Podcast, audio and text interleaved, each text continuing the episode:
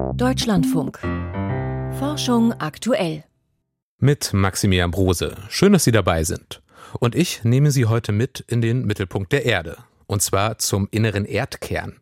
Denn eine neue Studie zeigt, dass der seine Drehrichtung in den letzten 20 Jahren geändert haben könnte. Außerdem geht es um das Schienennetz, wo ein Kunststoff aus Abfall bald Holz ersetzen könnte. Jetzt aber erstmal zu einer Zahl, die nicht nur im politischen Berlin gestern hohe Wellen geschlagen hat. Insgesamt 6,7 Millionen Tonnen CO2-Äquivalente. So viel würde ein Tempolimit von 120 auf deutschen Autobahnen jedes Jahr einsparen. Das sagt eine aktuelle Studie im Auftrag des Umweltbundesamtes. Und damit hat es seine Berechnungen für die Einsparung durch ein Tempolimit ordentlich nach oben geschraubt.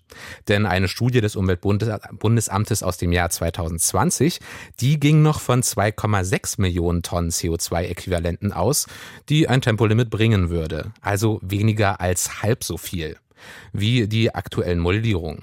Woher dieser große Unterschied kommt, darüber konnte ich vor der Sendung mit Katrin Schikan am Telefon sprechen. Sie hat die Studie für das Umweltbundesamt wissenschaftlich betreut und vermittelt die Ergebnisse an die Politik. Ganz einleitend gefragt, 6,7 Millionen Tonnen CO2-Äquivalente jährlich statt 2,6 Millionen Tonnen CO2-Äquivalente jährlich. Wie kommt es zu diesem großen Unterschied? Ja, wir haben mit der ursprünglichen Zahl sehr konservativ gerechnet und sehr konservativ abgeschätzt. Das heißt, wir, haben, wir sind sicher gegangen. Also wir wollten das nicht überschätzen und wir haben auch dafür Zahlen verwendet, die zum damaligen Zeitpunkt vorlagen. Das waren äh, Zähldaten beispielsweise von den Autobahnen von der BAST und darauf haben wir das abgeschätzt. Jetzt haben wir damals schon gedacht, naja, man muss ja eigentlich noch überlegen, wenn Leute dann Umwege fahren, beispielsweise wenn die Geschwindigkeit auf der Autobahn geringer ist, dann muss man diese Umwege auch mit einrechnen. Oder es gibt sicher auch Menschen, die sich dann vielleicht anders entscheiden. Also beispielsweise dann statt äh, mit dem Auto über die Autobahn zu brausen von äh, Berlin nach München dann doch auf den Zug umsteigen. Also diese Umsteigeeffekte, die konnten wir zum damaligen Zeitpunkt nicht mit abbilden. Und jetzt ist es so, dass wir mit diesen neuen Zahlen für diese neue Studie, die wir im Auftrag des Umweltbundesamtes an die Universität Stuttgart und ein Forschungskonsortium da rundherum vergeben haben, dass wir diese zusätzlichen Effekte mit berechnen lassen konnten, weil die ein äh, gesamtdeutsches Verkehrsmodell hatten und zusätzlich auch noch noch ähm, Floating Car Data, also noch eine aktuellere Datenlage zum Verkehr in Deutschland in dieses Modell einpflegen konnten. Also kurz gefasst, äh, die Datenlage ist besser und wir können zusätzlich noch Effekte mit abbilden, die wir bisher eben nicht benennen konnten und deswegen ist die Zahl jetzt auch deutlich höher geworden. Lassen Sie uns das mal so ein bisschen aufdröseln. Also Sie haben gerade schon die Routenwahl angesprochen. Wie groß ist denn der Effekt, wenn jetzt Leute sagen, man kann nicht mehr mit 120 über die Autobahn brausen, wir nehmen, wir fahren jetzt lieber vielleicht die Landstraße? Hm. Also man muss auch dazu sagen, dass wir die Zahlen für 2018 als Grundlage verwendet haben, weil das sozusagen in diesem Verkehrsmodell so abzubilden war. Und da war der Routenwahleffekt 0,8 Millionen Tonnen, also die man tatsächlich dann einspart dafür, dass eben Menschen äh, nicht mehr einen Umweg fahren, einen Umweg in Kauf nehmen, weil sie trotzdem schneller sind über die Autobahn, sondern eben beispielsweise dann über die Landstraße direkt fahren. Ähm, genau, und äh, dann diese Nachfrageeffekte, die sind deutlich größer, also die sind hier mit 1,9 äh, Millionen Tonnen angegeben geben. Allerdings muss man dazu sagen, dass das inklusive einem Tempolimit von 80 km/h auf der Landstraße ist. Weil Sie können sich vorstellen, wenn wir auf der Autobahn die Geschwindigkeit reduzieren, äh, dass dann möglicherweise auch Ausweicheffekte auf die Landstraße stattfinden können. Und deswegen ist es ganz wichtig eigentlich, dass man das kombiniert, also ein Tempolimit auf den Autobahnen kombiniert mit einem Tempolimit auf den Landstraßen, um dann diese positiven Effekte auch zu erzeugen, dass ja kürzere Strecken gefahren werden und die auch dann langsamer zurückgelegt werden. Nun haben Sie gesagt 0,8 Millionen Tonnen CO2-Äquivalente und mhm. 1,9 Millionen Tonnen CO2-Äquivalente. Mhm. Das sind aber noch nicht die 6,7 Millionen Tonnen CO2-Äquivalente. Genau. Wo kommt das her? Genau, und der Großteil, das ist ja auch das, was äh, eigentlich den, den meisten Nutzen bringt, sind dann die äh, 5,4 Millionen Tonnen, die wir jetzt für die äh, insgesamte Geschwindigkeitsverringerung von 120 auf Autobahnen und 80 Kilometer pro Stunde auf Landstraßen errechnet haben, die dadurch zustande kommen, dass langsamer gefahren wird. Also dass ein Fahrzeug, wenn es langsamer fährt, weniger Treibstoff verbraucht und damit auch weniger Treibhausgase ausstößt. Und äh, auch diese Zahlen haben sich verändert äh, im Vergleich zu den Zahlen, die wir ursprünglich äh, vorgelegt haben oder mit denen wir vor, vor zwei, drei Jahren gerechnet haben, weil wir hier, wie gesagt, diese Floating Data zugrunde legen konnten und auch mit dem sogenannten Handbuch für Emissionsfaktoren gerechnet haben. Auch das nochmal eine Verbesserung bei der Berechnung der Verbrauch der Fahrzeuge. Das konnten wir an der Stelle einfach genauer bestimmen. Das heißt, die Studie von 2020 hatte einfach noch ein paar blinde Flecken. Die war zu dem Zeitpunkt das Beste, was wir machen konnten mit den vorhandenen Daten. Und das war genau der Punkt, weshalb wir dann diese ähm, ja, größere Studie jetzt in Auftrag gegeben haben, mit äh, Hilfe dieses Verkehrsmodells, was wir selbst eben nicht äh, rechnen konnten zum damaligen Zeitpunkt, jetzt da froh sind, neue und verlässliche Zahlen vorlegen zu können. Und wenn man jetzt die 6,7 Millionen Tonnen CO2-Äquivalente, beziehungsweise wenn noch ein Tempolimit von 80 außerhalb mhm. von Autobahnen hinzukommt, sind wir bei 8, da sind wir bei 8 Millionen, genau. Bei das 8 ist Millionen, quasi mh, die Einsparung. Genau. Ähm, kann man jetzt sagen, dass jetzt die jetzigen Modelle wirklich alle Effekte erfassen oder gibt es dort etwas, was sich immer noch einfach schwierig modellieren lässt? Wissenschaft ist immer nur so gut wie die letzte gute Studie, würde ich sagen. Also ich möchte es nicht ausschließen, dass wir uns da nochmal verbessern in der Genauigkeit, aber zum jetzigen Zeitpunkt gehen wir davon aus, dass das mit diesem deutschlandweiten äh, Verkehrsmodell, was wir hier verwenden und mit Floating Car Data kalibrierten Daten uns sehr nahe an der Realität bewegen. Es ist natürlich weiterhin eine Modellrechnung, das muss man ganz klar sagen. Und äh, zur Ehrlichkeit gehört auch dazu, äh, je mehr sich die Flottenzusammensetzung ändert, also beispielsweise je mehr Elektro-PKWs unterwegs sind, desto mehr wird der Einspareffekt auch geringer, weil natürlich die Elektro-PKWs dann auch nicht so viel Treibhausgase ausstoßen. Aber da sind wir noch lang davon entfernt, dass wir die komplette Flotte umgestellt haben. Insofern äh, sind die Effekte durchaus nennenswert. Und äh, wenn wir mal die 6,7 Millionen Tonnen CO2-Äquivalente vielleicht in ein Verhältnis setzt, ähm, wir haben das mal kurz ausgerechnet oder überschlagen. Hier sind die gleiche Minderung, die man für dieses Tempolimit erreichen müsste, also diese 6,7 Millionen Tonnen, bräuchten wir drei Millionen mehr reine Elektrofahrzeuge auf deutschen Straßen. Straßen, die dann mit der durchschnittlichen Fahrleistung ein ganzes Jahr lang unterwegs sind. Ja, und haben Sie mir meine letzte Frage schon etwas vorhin weggenommen. Ich stelle sie trotzdem nochmal. Im Jahr 2030, da sollen wir maximal der Verkehrssektor noch 85 Millionen hm. Tonnen CO2-Äquivalente emittieren. Hm. Mit diesen neuen Daten, wie wichtig ist ein Tempolimit auf deutschen Autobahnen? Ja, mit dem Tempo 120 auf Bundesautobahnen und Tempo 80 auf Außerortsstraßen, wenn man dies ab dem 01.01.2024 einführen würde, dann könnten wir bis 2030 in der Summe rund 47 Millionen Tonnen CO2-Äquivalente einsparen. Dabei ist bereits berücksichtigt, dass die Nachfrageeffekte erst mit der Zeit voll wirksam werden, also dass nicht sofort alle Menschen sich auch umstellen würden und beispielsweise ein anderes Verkehrsmittel benutzen. Und wenn man das jetzt äh, rechnet auf die große Lücke, die wir im Verkehrsbereich haben, ja, so ähm, wir rechnen damit einer jährlichen Zielverfehlung, die summieren sich dann wieder bis 2030 und derzeit äh, steht die Zahl von 271 Millionen Tonnen im Raum. Und das heißt also, dass so ein Tempolimit 120 und 80 ähm, diese Klimaschutzlücke schließen helfen helfen würde und wahrscheinlich in etwa ein Sechstel dazu beitragen könnte, was schon eine ganze Menge ist. Frau Schikan, ich danke Ihnen ganz herzlich für das Interview. Vielen Dank. Das sagt Katrin Schikan vom Umweltbundesamt über den Effekt eines Tempolimits auf deutschen Autobahnen und Landstraßen. Und jetzt geht es von der Straße tief unter die Erde, nämlich zu unserem inneren Erdkern. Der rotiert um sich selbst stabil und beständig in eine Richtung. So habe ich das zumindest noch in meiner Schulzeit gelernt. Doch so einfach wie in meinem Geografieunterricht scheint die Wirklichkeit dann eben doch nicht zu sein. Denn der innere Erdkern könnte vor etwas mehr als zehn Jahren eine Pause eingelegt haben und dreht sich seitdem anders herum. Das legt zumindest eine Studie nahe, die im Fachblatt Nature Geoscience erschienen ist. Und Dagmar Röhrlich, die hat mit den Autoren gesprochen und nimmt uns mit ins Innere unseres Planeten. Rund 5000 Kilometer unter unseren Füßen dreht sich eine Kugel aus Eisen und Nickel, der innere Erdkern. Er ist sozusagen ein Planet im Planeten, denn er kann ein gewisses Eigenleben führen. Schließlich dreht er sich in einer Hülle aus flüssigem Eisen und diversen anderen Elementen im äußeren Erdkern.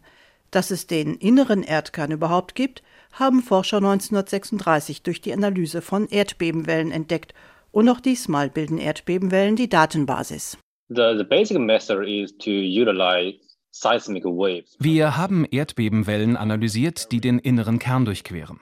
Und zwar von Erdbeben, die immer an der gleichen Stelle entstehen. Wir suchen also viele sich wiederholende Erdbeben, um mit ihnen auf die Bewegung des inneren Kerns während der vergangenen Jahrzehnte zu schließen. Es sind nicht die ganz starken Beben, die in die Analyse einfließen. Deren Wellenmuster sei dafür zu kompliziert, erklärt Yi Yang, Seismologe an der Universität Peking. Es geht vielmehr um die eher mittleren mit Magnituden zwischen 4,5 und 6,5. Bei ihnen nehmen die chinesischen Forscher Veränderungen in der Laufzeit der Erdbebenwellen unter die Lupe. Wenn zwei Beben mit zeitlichem Abstand an der gleichen Stelle auftreten, breiteten sich ihre Wellen immer etwas anders aus, erklärt Yi Yang. Die Analyse zeige, dass der innere Kern relativ zur Erdoberfläche bis etwa 2009 schneller rotiert sei, erläutert der Seismologe Chia Dong-song von der Universität Peking. Um 2009 verschwinden diese zeitlichen Verschiebungen, gleichzeitig an allen Messstationen rund um die Welt. Eine detailliertere Analyse deutet darauf hin, dass damals die relative Rotation fast zum Stillstand gekommen ist und jetzt im Vergleich zu früheren Jahrzehnten einen leichten Umkehrtrend in der Richtung zeigt. Zuvor bewegte sich der innere Erdkern, relativ zur Oberfläche, schneller in Richtung Osten. Jetzt bewegt er sich, relativ zur Oberfläche, langsamer in westlicher Richtung. Aufgrund von Messungen aus früheren Jahrzehnten spekulieren die Forscher außerdem, dass die Rotation des inneren Erdkerns periodisch mit einer Dauer von etwa 70 Jahren schwankt. Solche Veränderungen in der relativen Rotation sind möglich, denn das elektromagnetische Feld sorgt für Wechselwirkungen zwischen dem festen inneren und dem flüssigen äußeren Erdkern. Solche Veränderungen in der Rotation hätten messbare Auswirkungen. Der innere Kern ist dynamisch mit dem Erdkörper darüber verbunden. Zunächst wird die relative Rotation des inneren Erdkerns durch die Strömungen im Äußeren angetrieben. Und der äußere Erdkern ist die Quelle des Erdmagnetfelds. Wir erkennen in Aufzeichnungen an der Oberfläche, dass das Erdmagnetfeld eine starke Periodizität von etwa 64 Jahren aufweist. Außerdem gibt es lange und genaue Aufzeichnungen über die Tageslänge. Und auch da sehen wir, dass die Tageslänge mit einer Periode von etwa 65 bis 68 Jahren schwankt. John Vidal findet die Resultate seiner Kollegen interessant. Er ist Seismologe an der University of Southern California in Los Angeles und nicht an der Studie beteiligt. Vidal hat im vergangenen Juni anhand von seismischen Daten aus US-Atomtests von 1969 und 1971 analysiert, dass der innere Erdkern in diesen Jahren langsamer rotierte als der Erdmantel. Erst nach 1971 habe sich die Rotation beschleunigt. Bei meinen Kollegen schwankt die Rotation des inneren Erdkerns auf einer Zeitskala von rund 70 Jahren. Bei mir sind es sechs Jahre. Es ist denkbar, dass wir beide richtig liegen. Der innere Erdkern könnte sich mit zwei Zyklen bewegen, aber das ist ziemlich unwahrscheinlich. Außerdem weist John Vidal darauf hin, es sei keineswegs ausgemacht, dass der innere Kern anders rotiere als der Rest des Erdkörpers. Was wirklich passiere, das ließe sich erst mit weiteren Daten entscheiden, denn die Laufzeitunterschiede, um die es geht, die seien wirklich minimal. Ein Beitrag von Dagmar Röhrlich. Plastik als umweltfreundliche Alternative zu Holz. Zugegeben, das klingt zumindest erstmal seltsam. Aber bei einem Teil von Zugschienen ist das tatsächlich Realität. Und zwar bei Bahnschwellen, also den Verstärkungen, die alle paar Zentimeter zwischen den Schienen liegen. Die Holzvariante dieser Schwellen wird üblicherweise mit einem giftigen Biozid imprägniert. Eine Alternative wären Kunststoffbahnschwellen recycelt aus Abfällen. Und die Idee, die gibt es bei Recyclingunternehmen schon seit vielen Jahren. Doch ob es die Kunststoffschwellen mittlerweile auch auf das Gleis geschafft haben, das weiß Andrea Hoferichter. Ein Tag in den 1990er Jahren in einem Hafencafé an der Ostsee. Der Geschäftsführer des Berliner Recyclingunternehmens PAV und ein hochrangiger Vertreter der Deutschen Bahn sitzen bei einem Glas Wein zusammen und beobachten, wie Kunststoffpfähle in den Meeresboden gerammt werden. Und zwar hatte man dann Kunststoffbuhnen genommen, weil durch den eingeschleppten Bohrwurm halten die Holzbuhnen nicht mehr. Und dann hatte man gemeinsam überlegt, ob man nicht solche Produkte wie die Kunststoffbuhne auch als Bahnschwelle entwickeln könnte. So zumindest wurde es Frank Giesel berichtet, der heute das Recyclingunternehmen RUB in Berlin leitet und 2010 zur PAV stieß.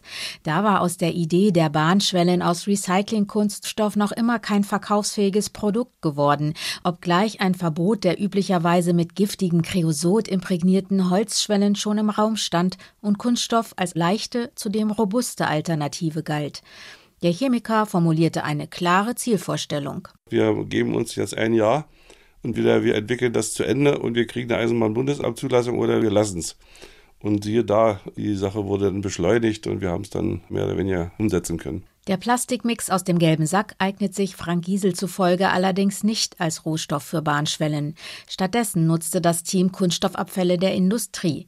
Additive und Glasfasern wurden zugemischt und im Labor rund 50 Rezepturen getestet. Und da waren vorwiegend das Bruch- und Biegeverhalten, Elastizitätsmodul interessant und wir wussten ja ungefähr von den Kennwerten der Beton- und Holzschwelle, in welche Richtung die Werte sich entwickeln mussten. Aus den besten Labormischungen produzierte das Team in einer Pilotanlage erste Bahnschwellen. Dabei wurde der Kunststoffmix in einem Extruder erhitzt und durch eine Art rechteckige Tülle herausgedrückt, wie Kuchenteig aus einem Spritzbeutel. Die Schwellen müssen dann lediglich noch zugeschnitten werden. Das ist zum Beispiel bei Weichenschwellen interessant, weil eine klassische Schwelle hat vielleicht 2,40 Meter Länge und eine Weichenschwelle, die fängt vielleicht 2,40 Meter an und die kann bis zu 18 Meter lang sein. Das kriegen sie üblicherweise mit Betonschwellen nur schwer hin und mit Holzschwellen ist das auch meist sehr schwierig, aber wenn sie endlos produzieren können und auf Länge schneiden, wie es gebraucht wird, das sind schon Riesenvorteile. Nach dem Tod des PAV-Eigentümers im Jahr 2013 wurde die Technologie an das bayerische Unternehmen Strail verkauft, das die Bahnschwellen seit einigen Jahren in Serie fertigt. Die Schwellen werden unter anderem nach Österreich und Chile geliefert und sie liegen in den Gleisen deutscher Privat- und Werksbahnen. Auch eine Zulassung für das Gleis der Deutschen Bahn liegt vor. Auf Brücken und in Weichen sind die Recyclingschwellen aber noch in der Betriebserprobung. Das gilt auch für ähnliche Produkte anderer Hersteller wie Langhorst oder Pionier. Nur eine Bahnschwelle aus Japan hat schon eine Zulassung für das gesamte deutsche Schienennetz. Sie besteht allerdings überwiegend aus frischem Kunststoff. Diese Schwelle ist exzellent von der Qualität, kostet allerdings zwischen 400 und 700 Euro das Stück. Betonschwelle kostet 35 Euro, eine Holzschwelle zwischen 80 und 120 Euro, also alles vor Corona-Kosten. Aktuell sind die Schwellen aus Recyclingkunststoff laut dem Hersteller Strail etwa dreimal so teuer wie Beton- oder Holzschwellen, aber billiger als jene aus Japan. Diese ersetzen schon heute imprägnierte Holzschwellen auf rund 90 Prozent der deutschen Eisenbahnbrücken. Damit soll der direkte Eintrag von Kreosot in Gewässer vermieden werden. Ein vollständiges Verbot des Biozids, das nicht nur giftig, sondern auch langlebig und krebserregend ist, steht aber noch aus. Gerade erst hat die EU-Kommission eine Art Ausnahmegenehmigung bis 2029 verlängert. Bei Creosot wurde entschieden, dass man für begrenzte Anwendungen den Wirkstoff noch einmal genehmigen muss, da man der Meinung ist, dass die Nichtgenehmigung unverhältnismäßig negative Auswirkungen auf die Gesellschaft hätte. Das sagt Thorsten Schwanemann vom Umweltbundesamt. Ökologisch ideal seien unbehandelte Holzschwellen, doch die müssten häufig ausgetauscht werden. Kunststoffbahnschwellen können deshalb eine Alternative sein, vor allem wenn sie aus Abfällen produziert werden und sofern sie so gehandhabt werden, dass sie am Ende nicht als Plastikmüll in der Natur landen. Das wäre ohnehin Ressourcenverschwendung, denn aus alten Recycling-Kunststoffschwellen können wieder neue werden. Es müssten nur etwas frischer Kunststoff und Additive zugefügt gemischt werden, sagt Frank Giesel. Bis dies im großen Stil passiere, sei es aber noch eine Weile hin. Die Haltbarkeit von den Dingern ist so in der Größenordnung von 50 Jahren. Sie ist recyclingfähig, überhaupt kein Problem. Aber das ist im Moment kein Thema, weil die noch ewig hält. Frank Giesel in einem Beitrag von Andrea Hoferichter über eine umweltfreundliche Plastikalternative für Bahnschwellen. In der Teilchenphysik gibt es einen gewaltigen Publikationsstau. Das ist die erste Meldung aus der Wissenschaft, heute mit Michael Stang. Grund ist der Streit um die Nennung russischer Institutionen bei wissenschaftlichen Studien. Tausende Forschende, die an Experimenten beim Teilchenbeschleuniger der Europäischen Organisation für Kernforschung CERN in Genf beteiligt waren, sehen die Ergebnisse ihrer Arbeit seit Monaten nicht in Fachjournalen veröffentlicht, so Forschungsdirektor Joachim Nich gegenüber der DPA. Es gehe inzwischen um rund 200 Studien. Die Hälfte davon sei bereits von unabhängigen Gutachtern beurteilt und theoretisch zur Publikation freigegeben. Fachjournale bestehen darauf, dass Autoren eindeutig identifiziert werden. Das passiert in der Regel über die Nennung ihrer Institute. Einige CERN-Kooperationspartner blockieren dies aber im Fall russischer Institutionen. Stein des Anstoßes sei unter anderem, dass sich die Leitungsgremien einiger dieser Institute hinter den russischen Angriffskrieg gegen die Ukraine gestellt haben. In der Antarktis hat sich ein riesiger Eisberg vom Festland gelöst.